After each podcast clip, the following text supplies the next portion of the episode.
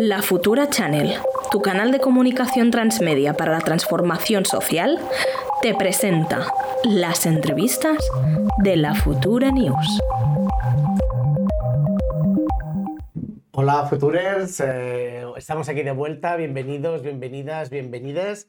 Estamos en La Futura Channel, el canal de transmedia de transformación social y yo soy Enric Bárcena. Yo soy Sara Leiva y estamos aquí presentando la Futura News. Hoy tenemos un programa muy interesante con dos entrevistas. La primera a JJ, que es un TikToker que cuenta con más de 4 millones de seguidores. Yo creo que después nos explica cómo lo ha conseguido, estos 4 millones de seguidores. Tiene más seguidores que algunos países población. Imagínate. Y después tenemos a Marc Serra, que es regidor de Drets de la Ciudadanía al Ayuntamiento de Barcelona. La primera entrevista en castellano, la segunda en català. En català, evidentment.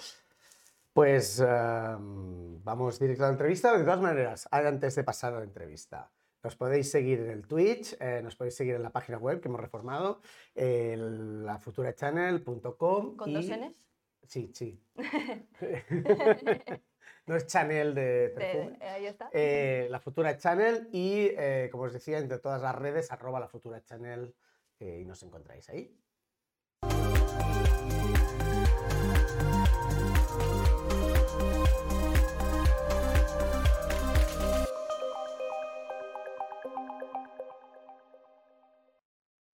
Bueno, en esta primera entrevista tenemos a JJ Jorge Juan, que es un TikToker que tiene, como decíamos antes, 4 millones de seguidores.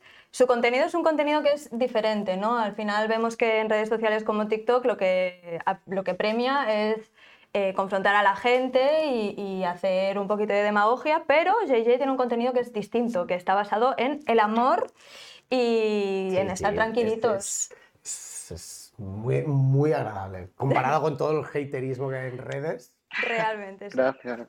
Hola, Hola, ¿qué tal? ¿Cómo estás, JJ? Muy bien. Gracias. Qué bueno tenerte aquí.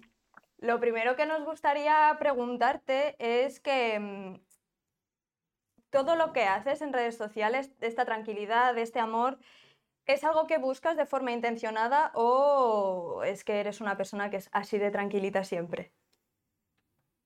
Bueno, eh, mi contenido es bastante orgánico. Creo que subo, todo lo que subo es mmm, bastante porque quiero. O sea, como...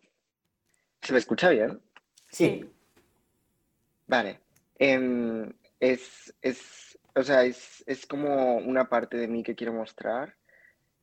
Eh, pero sí, no es siempre así. O sea que todo, todo es como bastante intencional y lo pongo ahí por un motivo. Y entonces quiero mostrar como una parte más, esta, una parte más sensible, más, eh, Cuando- como has dicho, como lo habéis descrito, que ha sido muy bonito. Tranquilo y lleno de amor. Exactamente.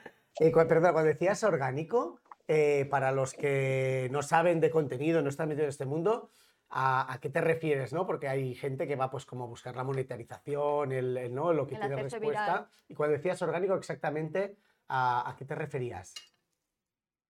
Ah, bueno, mm, me refiero a como que yo subo lo, no sé, lo que me apetece en el momento y a lo mejor no me intento fijar tanto en si va a hacerse viral o no, sino que lo que hago lo intento hacer como porque me apetece y entonces como que se, como se siente mucho más como la pasión que tengo por lo que estoy haciendo, no sé. Qué bonito y qué Y la, autent- importante. y la autenticidad. Exactamente. Sí. Con el contenido que, que haces, eh, generalmente no tienes una agenda política detrás, ni, ni es el interés, pero, pero a pesar de que no eres una persona que públicamente es politizada, sí que vas en la lista electoral de un partido que es Barcelona en Comú. ¿De dónde viene pues, esta sensibilidad y por qué, estás, por qué has escogido estar en Barcelona en Comú? Bueno, realmente eh, todo es político al final y entonces eh, yo no estaba abiertamente hablando de política, pero en todo lo que hacía y en mi modo de vivir o las cosas que hago, eh, siempre se ha visto. Yo creo que a nadie de mis seguidores que me seguía de antes, no muchos, les habrá sorprendido eh, que estuviera en la lista en la que estoy, en el partido en el que estoy, claramente de izquierdas. Eh, y, la decisión ha sido porque es, o sea, es, necesario. Es, o sea, en, en el momento en el que estamos, en el que hay una derecha tan tóxica, eh, tan cerca al fascismo, mm, es importante que consigamos todo la em, comunicación que tengamos y por eso he empezado a hablar más de política y me he metido en un partido, en una lista. Bueno, en el partido no, en la lista electoral. Y, y eso. Mm, y, una cosa, volviendo un poco para atrás, después te, preguntamos más sobre esto y algunos vídeos que hemos visto. En, tus vídeos sí que rebosas mucho cuidado, hablas de, ¿no? de, la libertad, de las relaciones que quieres eh, tener, muestras, ¿no? incluso dejas caer muy sutilmente, ¿no? pues que se ve un vídeo, hay un, libro con, de, Marx, ¿no? Em, ¿Cómo, ¿Dónde viene esta sensibilidad que expresas en tus vídeos? Es decir, que se, nota que eres alguien que cuida el detalle, en cómo hacerlo, en... ¿De, dónde te, vienen? Buah, em, no sé, supongo que mm, de, de mi entorno, no sé, lo he visto como lo que veo y me gusta, intento replicarlo. Ah, lo ha sido. también viene un poco de la práctica en las propias redes, ¿no? De, ir desarrollando. Sí, de, redes, de mi entorno, de todo, no sé. Y, claro, porque. Y todo. Sí, toda esta sensibilidad es algo que me, que me gusta, que me atrae y que eh, me gusta proyectar, que la gente lo vea también.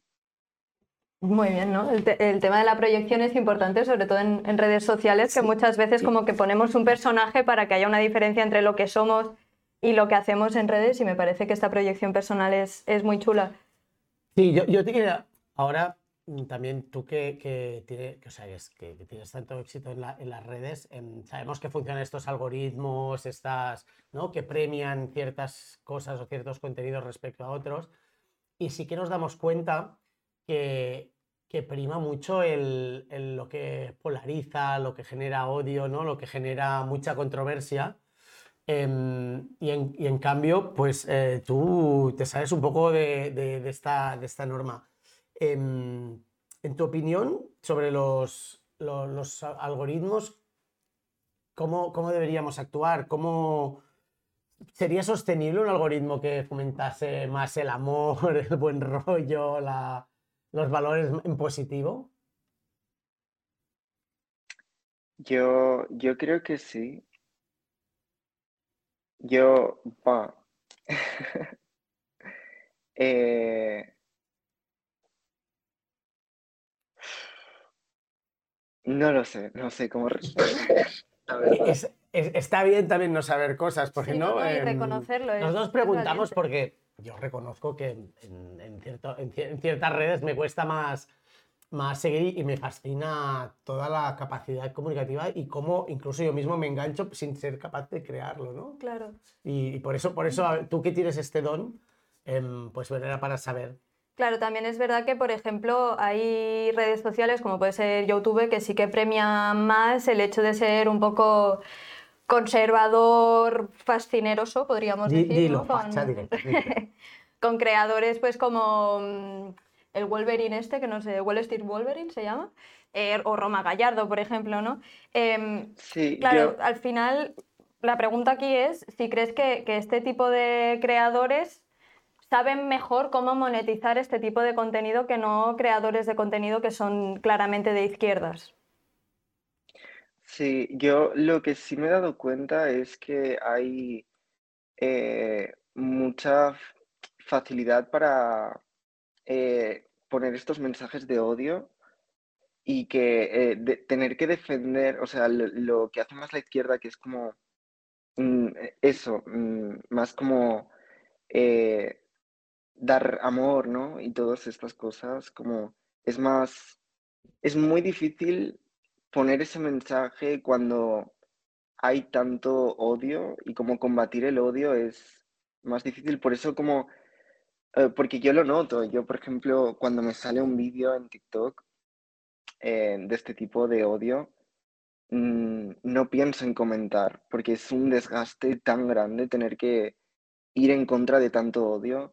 Entonces, eh, sí, son unos algoritmos que premian un discurso de, de odio que, que beneficia, les beneficia a toda esta gente que impulsora del odio y, es difícil combatirlo dentro de este algoritmo por, por eso mismo, porque crea un espacio seguro para esta, estos discursos. Y, es muy cansado tener que estar eh, combatiendo tanto odio, tanto odio. Eh, yo me he dado cuenta de eso. Me, ha gustado que has dicho la manera de hackear este algoritmo es no respondiendo. O sea, para como, como gran aprendizaje ya hoy. Em, una cosa, claro, ahora decías, el algoritmo acaba mm, promocionando o beneficiando a estos discursos de odio. Entonces, ¿es posible que haya gente que hace discursos de odio simplemente no porque esté convencida, sino porque se le premia? Sí, totalmente. 100%, 100%. O sea, es algo, eh, bueno, no sé si decir nombres, creo que no, da igual. Eh, pero, em, pero sí, hay mucha gente que no es simple, o sea, es, por conseguir visualizaciones, por conseguir, porque es algo que llama, es algo que,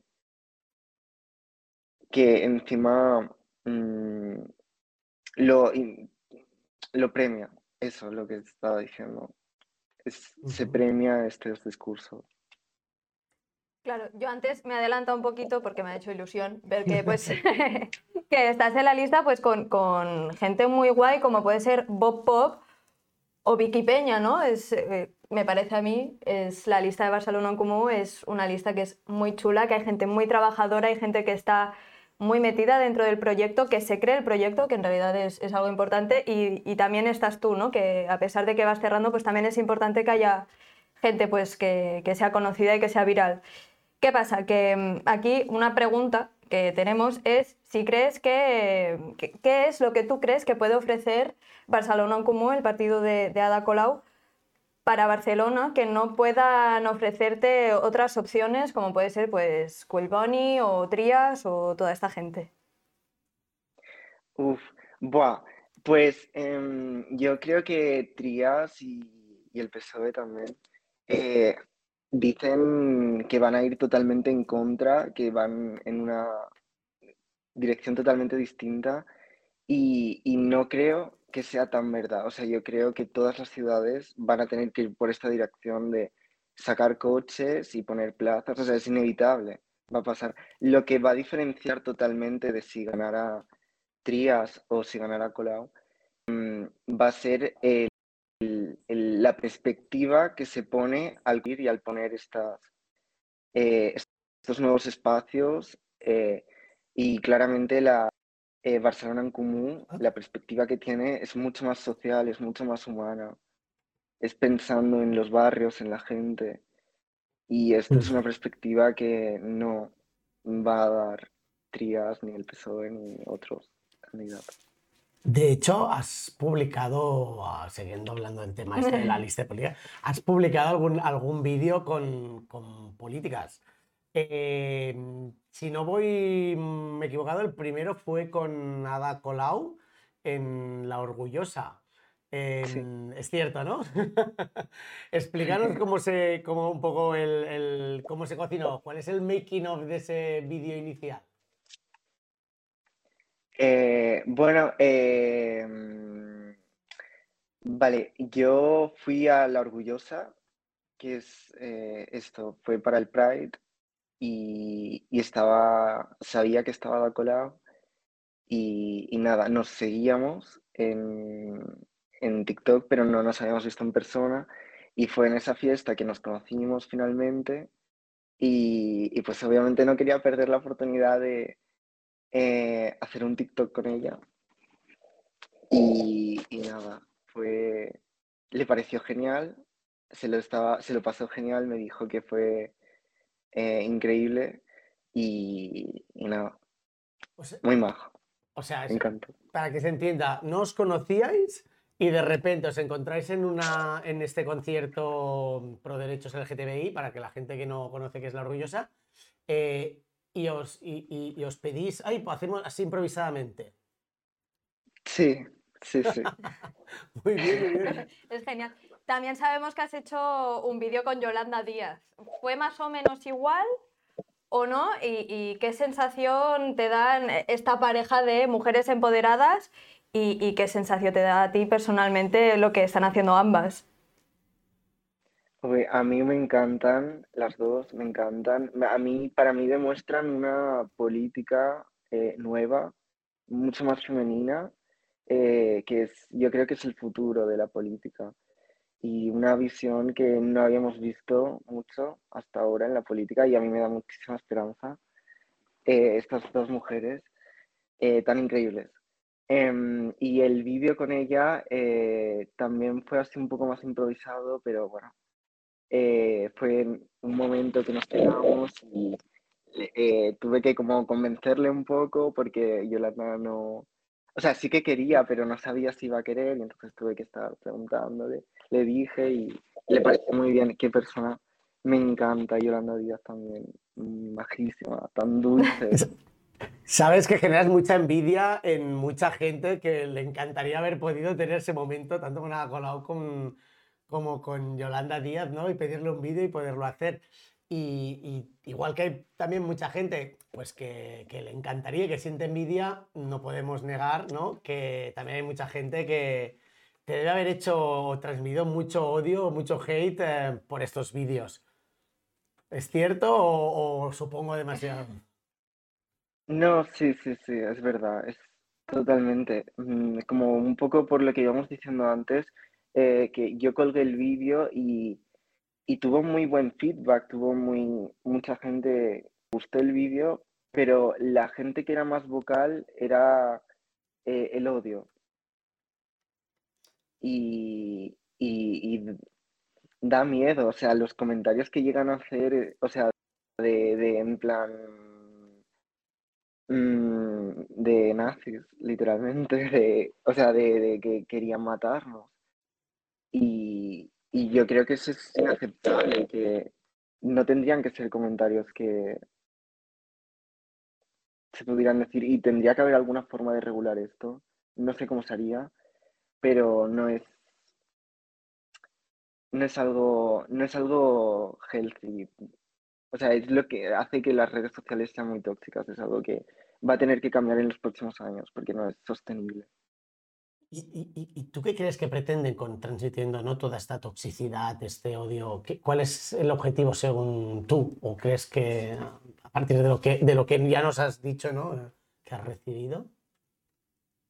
Eh, bueno, mm, creo que es gente que lo tiene muy normalizado eh, actuar de esta manera y no, como que tendría que haber alguna forma de pararle los pies, pero su forma de actuar es muy como de bully, de primaria, como, como que buscan una validación en otra gente y entonces es como, no sé, para mí es súper infantil la manera en que lo hacen eh, como comentan cosas como para que los demás le den like y repiten lo mismo una y otra vez. Mm. No sé. Bueno, y también habrá recibido amor, ¿no? Ah, sí, sí, mucho.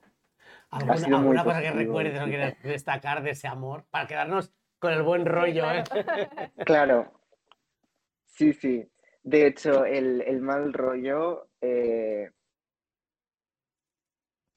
o sea, no, no lo acepto en mi página. Que claro, yo te quería preguntar cómo, gestionas el hate, porque a mí me llega en redes sociales una cantidad de hate de, gente que es asquerosa, que son fachas, son nazis, y hay muchas veces que no sé cómo gestionarlo. ¿Cómo lo has gestionado tú, aparte de, obviamente, no responder? Claro, yo al principio decía, bueno, eh, la gente le responderá, habrá como un debate, puede ser, pero es que esta gente no quiere debatir, no quiere aprender, eso, actúan un poco como bullies, entonces simplemente que vean que su opinión está representada en los comentarios, ya les, como les sube el ego, no sé, no sé cómo funciona muy bien su mente, pero eh, eh, lo que ha acabado haciendo es simplemente borrar sus comentarios, lo que lleva bastante trabajo, borrar cada comentario, luego vuelven a comentar, pero lo voy haciendo. Eh, todavía no estoy bloqueando, pero lo estoy planteando. Em, pero em, es que son muy pesados. Y, estoy viendo como que ahora que borré todos sus comentarios y comentaban como, no sé, se, se, sienten como el bicho raro, en cambio de como tener la voz principal y que los únicos comentarios sean negativos, eh, no sé. al menos en mi cuenta, yo estoy haciendo esto ahora mismo y me está funcionando. Pues gracias por el consejo. Em, vamos a destacar que sobre todo hay amor, ¿eh? Eh, que son una minoría, lo que pasa es que te da un mal cuerpo, ¿no? Algunos, también por el nivel de, de algunas cosas que decías. Sí. Em, es obvio que decías que te nos preocupa, ¿no? Cómo, cómo hay que afrontar todo este odio, este, este momento en que ciertos discursos crecen. Es un momento de cambio, sin duda. Eh, seguramente tiene una dimensión histórica y que afronta muchas incertidumbres, muchos cambios. Según tú, es una pregunta que hacemos random a todo el mundo y queremos tu respuesta hacia donde tú creas porque estamos compilándolas. ¿Cómo arreglamos todo esto? Uy, eh, con el tema de redes sociales. O con, eh, todo lo que nos viene encima. Las redes sociales son una parte, pero como tú quieras, y, las redes sociales es, puede ser una fórmula para arreglarlo, adelante. Uy, vale. Em, bueno, primero eh, es decir que em, el, o sea, el 80% de la gente que me ve en mis vídeos ha sido positivo, o sea, es, gente eh, que en comparación el, número de comentarios negativos, o sea, es un, no sé, ha sido un 10% de, de toda la gente que ha visto mi vídeo y, y son gente con mucha mm, libertad para opinar, pero no son la mayoría, ni de lejos. Quieren hacer mucho ruido, pero no lo son y se puede, o sea, se ve muy claramente, al menos en mi página. Eh, sí que hay partes y partes, pero eh, que la mayoría es positivo, o sea, esto para resaltar la positividad de, o sea, que hay una mayoría positiva de que está ahí, que a lo mejor está más callada, pero pero bueno, no lo veo negativo que esté callada. De hecho, mm, el, el, problema es más bien que estén, que no estén protegidas estas personas de tanto odio. Pues ya tenemos la respuesta, protegernos. Perdona, perdona, Dili. Protegernos de eh, los comentarios. ¿eh? ¿Ibas a añadir algo? Ah, bueno, que a la solución de todo esto, eh, no sé, es muy, muy complejo, pero eh, no, no, perder la esperanza, eh, continuar haciendo lo que nos gusta, lo que mm, nos inspira, eh, seguir actuando desde esto, desde el amor, no sé, y, o desde lo que queráis. Y, y, y aunque parezca que todo el mundo, o sea, que hay una mayoría en contra, no es verdad y, y eso. Pues vamos, a, seguir, tu consejo, poner en valor sobre todo lo positivo, dejar un poco de lado esa gente que ocupa minoritaria eh, con el odio y después mantener la calma como hace, transmitir amor y sobre todo compromiso, como nos explicabas con, el, con la cuestión también ¿no? Eh, más política. Así que muchas gracias. gracias. Ha sido un placer. y yo creo que... Bueno, dime. Ay, no, no. Ah, qué complicado esto de estar en directo con alguien que no está aquí. Muchas gracias, JJ, por, por haber venido, por transmitirnos este amor, por darnos consejitos, que también está muy guay. Y yo creo que esta entrevista, pues, hasta aquí, ¿no? Agradecerte y pasamos a la siguiente, que tenemos a Marc Serra, regidor de, de Ayuntamiento de Barcelona. Muchas gracias. Gracias, JJ. Gracias. Adiós.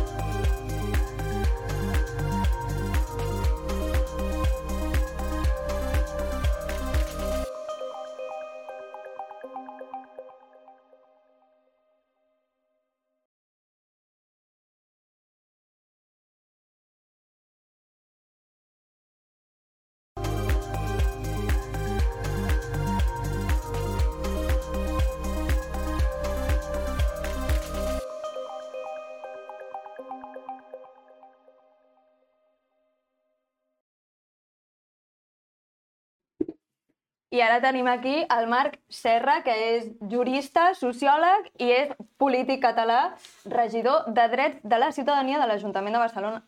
Tremendo nombre, no? Tens aquí molta feina. Eh, com estàs? Gràcies per venir. Què tal la vida? Bé? Bon dia, bon dia, molt bé, molt bé, la veritat. En plena campanya, eh, doncs treballant, treballant molt, però també amb molta il·lusió. I a més no ho has dit, però activista també ho ha estat durant molt de temps, no?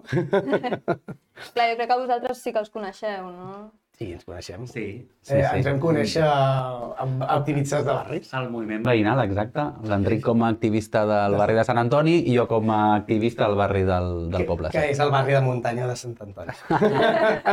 bueno, bueno, que hem d'acabar, hem d'acabar amb aquesta entrevista. Exacte. Um, des de la regidoria de Drets de Ciutadania, Marc, eh, heu posat diverses denúncies a la Fiscalia per delictes d'adi, com el que, coses que comentàvem ara amb en JJ. Eh, en el marc de les manifestacions de l'oc- del 12 d'octubre, per exemple. Eh, la darrera ha sigut pel cas de Desocupa, eh, que hem tingut eh, no, a la Bona Nova, i la seva manifestació plena de feixistes, eh, ultras, eh, que els acompanyaven. Aquest dijous han tornat a convocar una, una manifestació en plena procés electoral i directa i expressament contra l'Ada Colau. Eh, ens pots explicar una mica en què, aquest cas i per què heu decidit eh, des de l'Ajuntament prendre les regnes una mica d'aquest cas? Bé, jo crec que darrere d'aquest cas el que hi ha és un intent desesperat de l'extrema dreta eh, doncs d'entrar a la institució de l'Ajuntament de Barcelona. Hem de tenir en compte que la resta de l'Estat, doncs per desgràcia, l'extrema dreta ja està a molts parlaments, està a molts plenaris municipals, però Barcelona, eh, també gràcies a les polítiques que estem portant a terme des de Barcelona en Comú amb l'alcaldessa de Colau, doncs l'extrema dreta fins ara sempre s'ha quedat fora Aleshores, no és casualitat que aquesta convocatòria de Desocupa arribi, eh, o hagués arribat, l'anterior, no? la de la Bona Nova, arribés justament el dia que començava la campanya, la campanya electoral, amb un intent clar de poder marcar l'inici de campanya i tampoc és casualitat que tres dies després, eh, això va ser un dijous, el diumenge, doncs fos a eh, qui passegés per al barri de la Bona Nova i qui fes un acte en allà. Per tant, el que constatem és aquesta connexió doncs, entre organitzacions no? de, de matons com Desocupa i la pròpia extrema dreta, tant la organitzada de forma institucional com també la que, bueno, doncs no ens l'ensenyen tant, no? partits polítics com Vox, però que veiem que es va manifestar també el dijous passat i, i amb això connecto no? amb la denúncia que hem presentat a la Fiscalia. El que hem presentat a la Fiscalia és una denúncia en la que ha quedat acreditada després d'una investigació periodística doncs, la presència de diferents elements de l'extrema dreta que feien càntics nazis, com Sieg Heil, eh, que és un càntic nazi amb que evidentment està perseguible, perseguible um, o que feien salutacions feixistes no? amb, el, amb el braç alçat amb l'agreujant doncs, que algunes d'aquestes persones que es, que es manifestaven al costat de Desocupa, um, a més a més, i que feien aquest tipus no, de, de simbologia nazi, d'enaltiment del, del nazisme i del feixisme, a més a més són candidats de Vox a l'Ajuntament de Rubí. Aquesta és la informació que ens ha arribat a l'Oficina per a la Discriminació i la informació que ja té la Fiscalia de Delictes d'Odi i que esperem que dongui resultats ben aviat. Esperem. Um, parlaves ara Desocupa, aquesta mena d'esquadrons parapolicials de, de l'extrema dreta, Que, però... són, que són molt visibles, no? O sigui, si estem parlant ara és perquè estan allà i els veiem. Sí.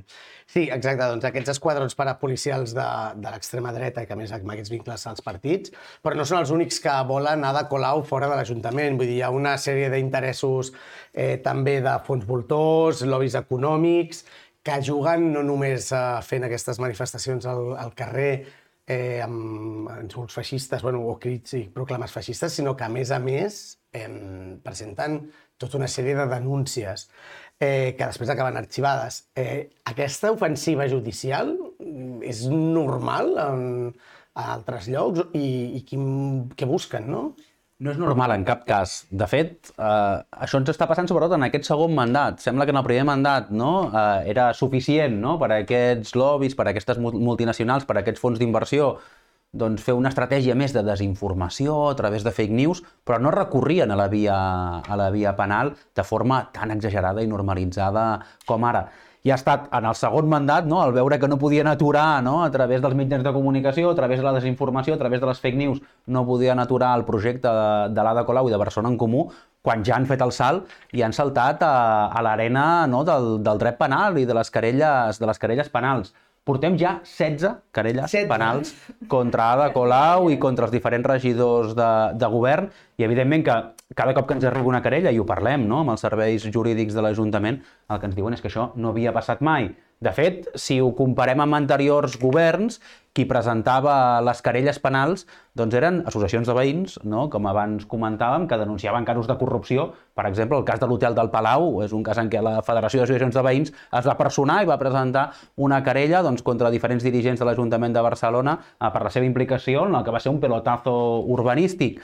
Um, o bé uh, el moviment ecologista no? que denunciava casos doncs, de destrucció del territori.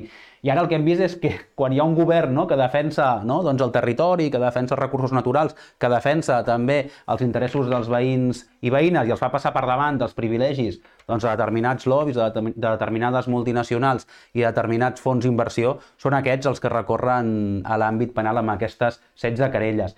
Sí que crida l'atenció veure eh, aquesta aliança que s'ha acabat generant no, entre aquests fons d'inversió multinacionals no, que tenen moltíssims recursos i després, organitzacions com Desocupa, que eh, si les segueixes a les xarxes socials o, o veus el que publiquen les xarxes socials, es presenten com subversives, no? com si fossin antisistema, no? com si fossin um, doncs, algo contestatari, però que en realitat no són més que una colla de matons, um, doncs moltes vegades a sou d'aquests grans fons d'inversió um, i d'aquests grans capitals i que el que busquen és seguir defensant els privilegis d'aquells que porten anys i panys acumulant privilegis a la nostra ciutat i que nosaltres hem vingut a revertir-los. Clar, i d'aquestes 16 denúncies, no? Han quedat totes arxivades, però continuen fent-les. Per què creus que fan això? Què és, què és el que busquen? Doncs bé, ara que ja portem més de 10 arxius no, de querelles, el que veiem és que aquesta estratègia des d'un punt de vista judicial no té cap efecte. Um, I per tant, Uh, el que analitzem és que l'objectiu no és tant aconseguir una sentència condemnatòria, sinó que l'objectiu, sobretot, és que aquestes denúncies siguin filtrades als mitjans de comunicació i generar com una sospita no? contra l'alcaldessa, no? contra els diferents regidors i regidores de Barcelona en comú, de que alguna cosa malament estaran fent, no? de que tots els polítics esteni, eh, són iguals, no? una mica el que busquen és que la gent el diumenge es quedi a casa no? pensant eh, doncs que és equiparable no? la corrupció que hi havia hagut en governs anteriors. No? Abans parlàvem de l'hotel del cas del Palau, però també podríem parlar del cas del 3%, que això és equiparable no? amb les causes obertes que té avui en dia l'alcaldessa i que acaben totes arxivades doncs, per defensar a famílies davant de fons d'inversió um, o bé doncs, per voler municipalitzar la gestió pública d'un recurs com és, com és l'aigua, que està en mans d'una multinacional com és Akbar. I clar, tot això, im imagino, és, tot això porta un desgast personal molt gran, ja no només polític per, pel partit, però també per les persones que estan sent denunciades. Tu t'has vist en aquest cas o, o bueno, coneixes algun cas del que puguis parlar que creguis que, que ha sigut xungo per a aquesta persona? Sí, és evident, tot això implica un, un desgast, eh, sobretot per qui està més exposat, no? especialment per l'alcaldessa, per l'ADA, um, doncs perquè són moltes ja les querelles que es dirigeixen contra ella, ella moltes vegades no, acaba sent qui té tot el, qui té tot el focus i qui acaba doncs, eh, d'alguna forma patint no? aquest tipus d'acusacions en major grau, però no s'han quedat només en l'ADA, sinó que han anat a atacar a altres regidors i regidores, a la pròpia Janet Sanz, a l'Eloi Badia, un... i a mi mateix, a mi mateix, a la Lucía Martín també, um, i a mi mateix, doncs, que m'han denunciat, s'han carallat contra mi, contra la Lucía, contra l'alcaldessa, tema- per al tema del bloc Llavors. eh, Explica'ns una mica de què va aquest, aquest cas en el que tu mateix ets... Doncs, doncs mira, es tracta d'un fons d'inversió que va comprar un bloc d'habitatges en el que vivien diferents famílies. La seva idea era eh, doncs, fer fora les famílies, no? Eh, al fer fora les famílies, rehabilitar-lo um, i després poder-lo vendre, perquè ells no tenien cap intenció de llogar-lo, sinó poder-lo vendre per un valor doncs, el doble o el triple del preu pel qual l'havien comprat. Uh, la qüestió és que, gràcies a la lluita no, veïnal i de les entitats per defensa del dret a l'habitatge, aquesta operació es va frustrar doncs, perquè es va aprovar la llei 24-2015 al Parlament, que preveu que els grans tenidors tinguin l'obligació de fer un oferiment de lloguer social a les famílies que estiguin en situació de vulnerabilitat. En el moment en què es va aprovar aquesta llei, nosaltres, des de la unitat de disciplina de l'Ajuntament, amb la regidora Lucía Martín, doncs, els hi vam comunicar que tenien l'obligació doncs, de no poder desallotjar aquestes famílies i d'oferir-los un, un lloguer social, tal com preveu la llei. I el que van fer, en comptes de complir, va ser portar-nos als tribunals.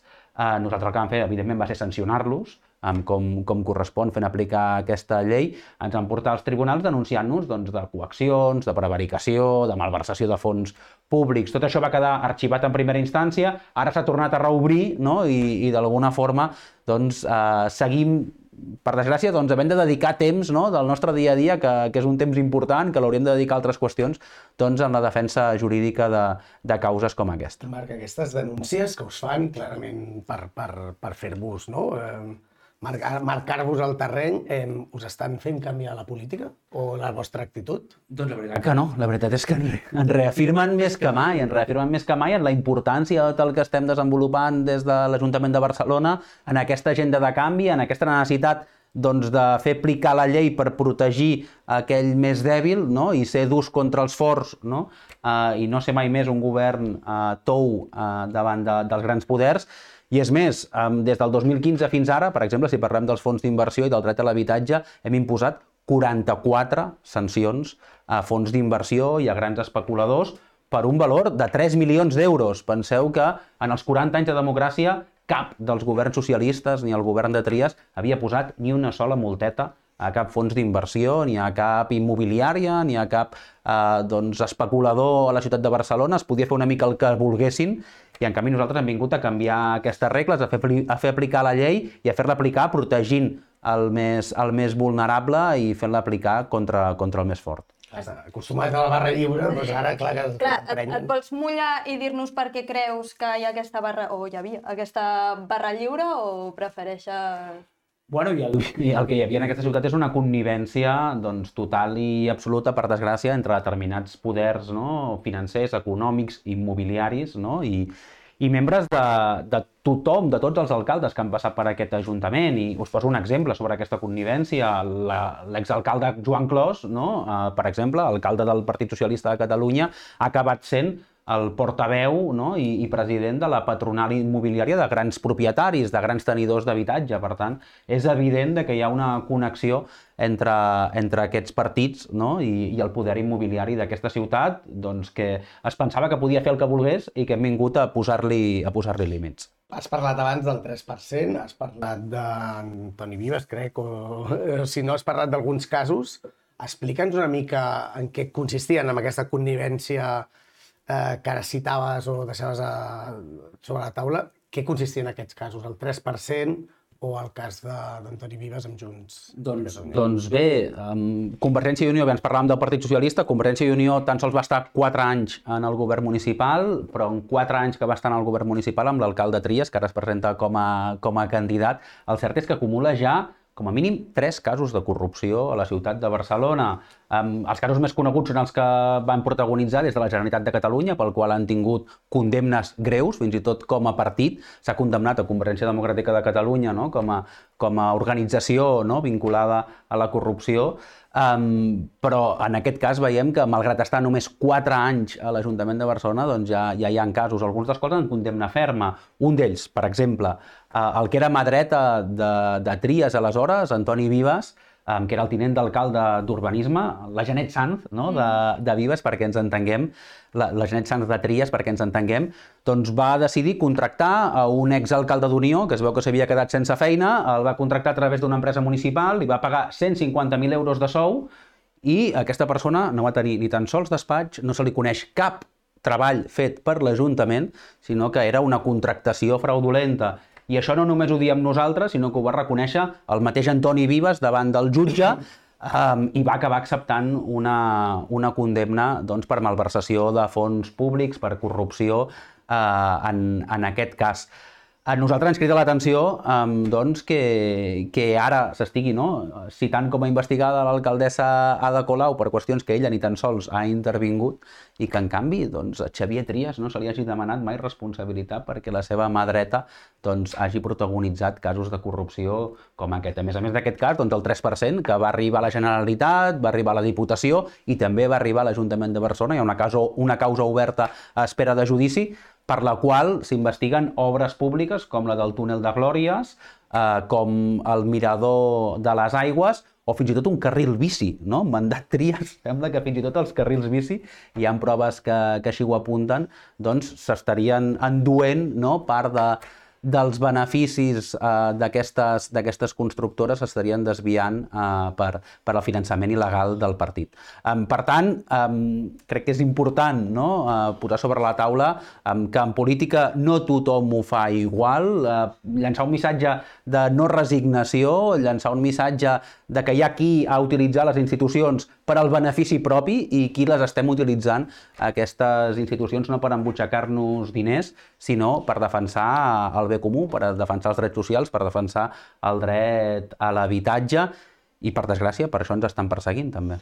El cas Palau també tenia un cas de llicències que va esquitxar la cúpula d'un de, tècnics urbanístics en època socialista i el cas d'una regidora que va haver de plegar eh, sota amenaça de certes eh, grups eh, de la ciutat. Això també, vull dir que no és només exclusiu de Junts, sinó que... Això va ser exactament en mandat socialista que l'exregidora de Ciutat Vella, Itziar González, doncs, eh, va descobrir tota una trama no? de falsificació de llicències eh, d'apartaments turístics, no? que aquests dies n'estem parlant tant, just quan es posava en funcionament tot aquest, tot aquest servei um, i tot, uh, que, que aquesta xarxa, diguem, estava vinculada no? als propis serveis tècnics de les hores del districte i en el moment en què ella ho va denunciar no va rebre el suport del seu partit polític i va acabar dimitint eh, forçada no? del, del seu càrrec havent denunciat un cas de corrupció sola i sense el suport del, del Partit Socialista. Un cas també molt greu de la trista història no? de la corrupció d'aquesta ciutat. Aquí sí que estem parlant de corrupció en majúscula i amb condemnes, amb proves i amb condemnes fermes. Um, la... Creus que aquestes uh, acusacions, uh, atacs uh, amb fake news i amb judicial pot respondre que heu posat fi a aquesta convivència? Evidentment. Des dels comuns? Evidentment, evidentment. Doncs hi havia determinats poders econòmics en aquesta ciutat que es pensaven no? que podien exprimir els barris d'aquesta ciutat, exprimir els seus veïns, exprimir a la gent treballadora doncs, per seguir guanyant i acumulant sense cap mena de límit. I nosaltres hem vingut doncs, a regular el turisme, a regular el dret a l'habitatge, a regular també l'activitat econòmica i sobretot doncs, a ser contundents contra aquells que tenen més poder um, i deixar no, de, de perseguir no, a, a aquells veïns i veïnes um, doncs, que denunciaven aquest tipus de situacions. Doncs... Um, jo tinc una altra pregunta. Sí. No tallis. Ah, ens queda molt bé, ens queda molt bé. Epa. Clar, sí, aquesta connivència també està dintre dels mitjans de comunicació, sí. no? I s'ha parlat moltes vegades de que si todo, todo lo malo que passa a la vida és culpa de Ada Colau, no? Tens algun exemple de si alguna fake news que, que, que tu l'hagis llegit i hagis dit no pot ser. O sigui, és, és impossible que després de tot el que ha fet aquesta penya ara estem dient això Bé, doncs les, la veritat és que les, aquesta estratègia judicial moltes vegades va acompanyada de fake news i moltes vegades fins i tot veiem en les querelles que presenten els fons d'inversió, les querelles que presenten aquestes multinacionals, veiem com aporten com a prova no? determinades eh, captures no? i articles doncs, de, de digitals condemnats eh, per, per publicar fake news. Acumulem ja més de 40 condemnes a digitals com Metrópoli Abierta, com, com Crònica Global, eh, que publiquen doncs, fake news de forma pues, eh, gairebé diària. No? I el que ens preguntem és qui hi ha darrere finançant això. La qüestió és que quan hem començat a denunciar-ho públicament i hem començat a exercir el dret de rectificació no? I, a, i a presentar demandes contra aquestes fake news, hem vist com això evoluciona i com les fake news salten del món digital, dels diaris digitals, a fake news creades, per exemple, per difondre per grups de WhatsApp. I us posaré un exemple um, que va coincidir també amb l'inici del, del període electoral, no de la campanya, sinó del període electoral. De cop va aparèixer un missatge de WhatsApp uh, en el que s'acusava uh, l'Ada Colau, com no pot ser d'una altra manera, perquè ella té culpa de tot, d'haver empadronat a 1.600 magrebins en un pis de l'Eixample um, per donar-los ajudes, no? que 1.600 magrebins que no vivien a la ciutat de Barcelona, per donar-los ajudes i perquè poguessin votar a les eleccions municipals per l'Ada Colau quan no estaven residint a la nostra ciutat. Això algú podria pensar, mira, eh, doncs és un, és un voló inofensiu, eh, però el cert és que es va compartir com més extrem és, són aquest tipus de bulos, aquest tipus de fake news, doncs més es comparteixen. I va començar a viralitzar-se i a compartir-se doncs, per grups de WhatsApp. A mi em va arribar a través del WhatsApp familiar, em va, arribar, em va arribar a través de companys de feina i va acabar saltant també les xarxes socials. I aquí també vam fer una investigació de qui hi havia darrere i vam detectar que en aquest cas doncs, hi havia eh, un agent de la Guàrdia Civil i un inspector de la Policia Nacional, eh, que són els primers que havien penjat aquesta fake news i que també hem denunciat a la Fiscalia de Delictes d'Odi um, doncs perquè, evidentment, s'han de, de denunciar aquest tipus, aquest tipus de situacions i aquest tipus d'acusacions absolutament infundades i que, a més a més, van acompanyades d'un discurs d'odi, en aquest cas, cap al propi col·lectiu de, de persones migrants. Doncs Marc, eh, ens has deixat claríssim eh, el per què aquests atacs, aquesta posar fi a la connivència, et presentes a les eleccions, mm -hmm. que vagi molt bé diumenge, eh, i que aquest compromís que jo conec des de que eres activista, veig que no l'has perdut, que segueix ben ferm i ben viu, que tinguis molts bons resultats i que seguiu lluitant contra totes aquestes males praxis i corrupteles, delictes que alguns abans feien i ara no. T'agraïm molt la feina que fas. Moltes gràcies a vosaltres i teniu el compromís de que seguirem, seguirem treballant. Gràcies. I tancant, eh, com dèiem, el, el Marc es presenta aquest diumenge i en eleccions, aneu a votar, aprofiteu el dia de reflexió i jo us faig una recomanació. Que vagis a reflexionar a una superilla, que no hi ha gent, que passeu una bona cap de setmana i això. Ens veiem aviat, moltes gràcies també. Gràcies. A vosaltres que esteu allà des del xat també moltíssimes gràcies i ens veiem.